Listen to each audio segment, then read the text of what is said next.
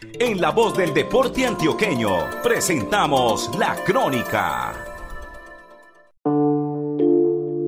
Entre sacrificios, sueños y retos, Carlos Albeiro Chavarría Godelo lleva 27 años cumpliendo diversos roles con la Corporación Deportiva Los Paisitas. Inició como mensajero y luego desempeñó funciones administrativas con el ambiente de la cancha Marte número 1 en la final del baby fútbol del Festival de Festivales, Chavarría, oriundo de San Andrés de Cuerquia, municipio del norte de Antioquia, se emociona al recordar cuando llegó a Medellín en búsqueda de un mejor futuro. Una decisión que tomó mi papá y mi mamá de traerme a terminar el grado 11 de bachillerato ya que en San Andrés de Cuerquia por muchas circunstancias había mucho paro. Yo llegaba a Medellín con mucho miedo porque yo llegué en la época más difícil de violencia de Colombia.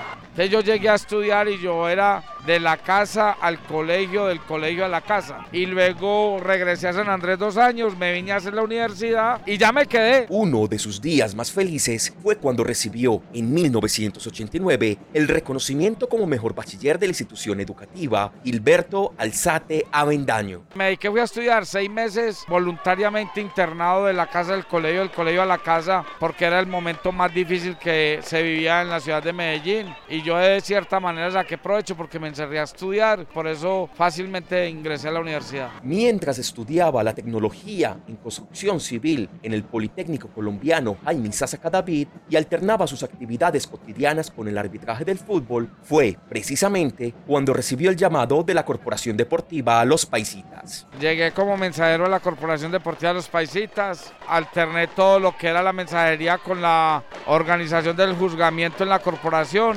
luego pasé a ser asistente administrativo y colocando alma, vida y corazón para que esto salga adelante. Chavarría arbitró 89 partidos profesionales entre la primera y segunda categoría del fútbol colombiano debutó en una confrontación entre Medellín y Envigado. Aún recuerda los retos no solo de este partido, también de aquellos que por su complejidad se quedaron en su memoria. Un partido Millonarios Quindío en Bogotá, un empate 0-0. Millonarios estaba a punto de descender, tenía que ganar para tranquilizarse y en ese partido anulamos dos goles a Millonarios, todos dos por falta. Afortunadamente salimos bien del estadio, sin problemas. Tras su retiro del arbitraje activo, lo llevaron a incursionar como inspector arbitral y comisario de campo de la DIMAYOR. Es bonito porque todo eso se complementa y yo creo que uno en toda la vida tiene que seguir estudiando, preparándose y siempre leo mucho del fútbol y lo que le digo a todo el mundo cuando hago una charla con los jueces, les digo que la diferencia de ellos conmigo es de que ellos son árbitros activos, yo soy árbitro inactivo.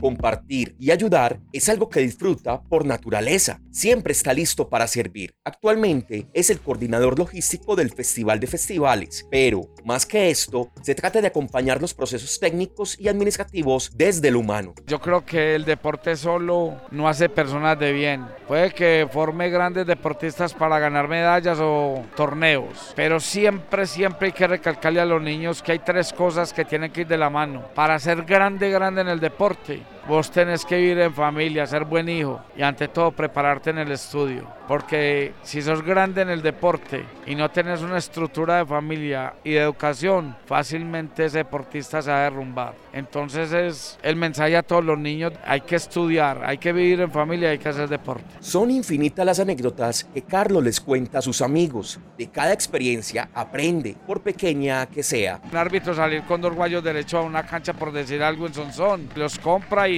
se los mide, pero no da cuenta que son dos guayos de derecho y cuando los pones da cuenta que son los mismos. Por allá sacar un árbitro que metió a un charco y se estaba ahogando en San Luis y cuando se estaba ahogando porque no había nada, pero se paró y el agua le llegaba a las rodillas. Con humildad resalta y agradece al mismo tiempo a las personas que aportan al trabajo con sentido social. Yo creo que muchas veces el capital humano es más importante que el capital económico. Sí, es necesario estar bien económicamente por la calidad calidad de vida, pero el capital humano que se adquiere trabajando en la Corporación Deportiva de los Paisitas no tiene valor económico. Saber que se trabaja en una institución sin ánimo de lucro, pero de servicio al público, de servicio a la comunidad, de que tenemos la obligación de atender a todo el mundo bien. Entonces ahí se va acumulando un capital de amigos, de participantes, de gente que viene de afuera a conocer el evento y que ese es el máximo capital que cualquier funcionario de la Corporación Deportiva de los Paisitas puede tener. Su voz se pausa al preguntarle por sus sueños. Difícil saber que algún día me tengo que ir y pensar que algún día los que nos reemplacen le pongan alma, vida y corazón como lo hemos hecho los que se han ido o los que están. Carlos Albeiro Chavarría Godelo se llena de sentimientos con tantos recuerdos, esos que están cargados de emoción. En sus ojos se perciben los esfuerzos y deseos. Esta fue una crónica de Andrés Esteban Marín para la voz del deporte antioqueño de Indeportes Antioquia.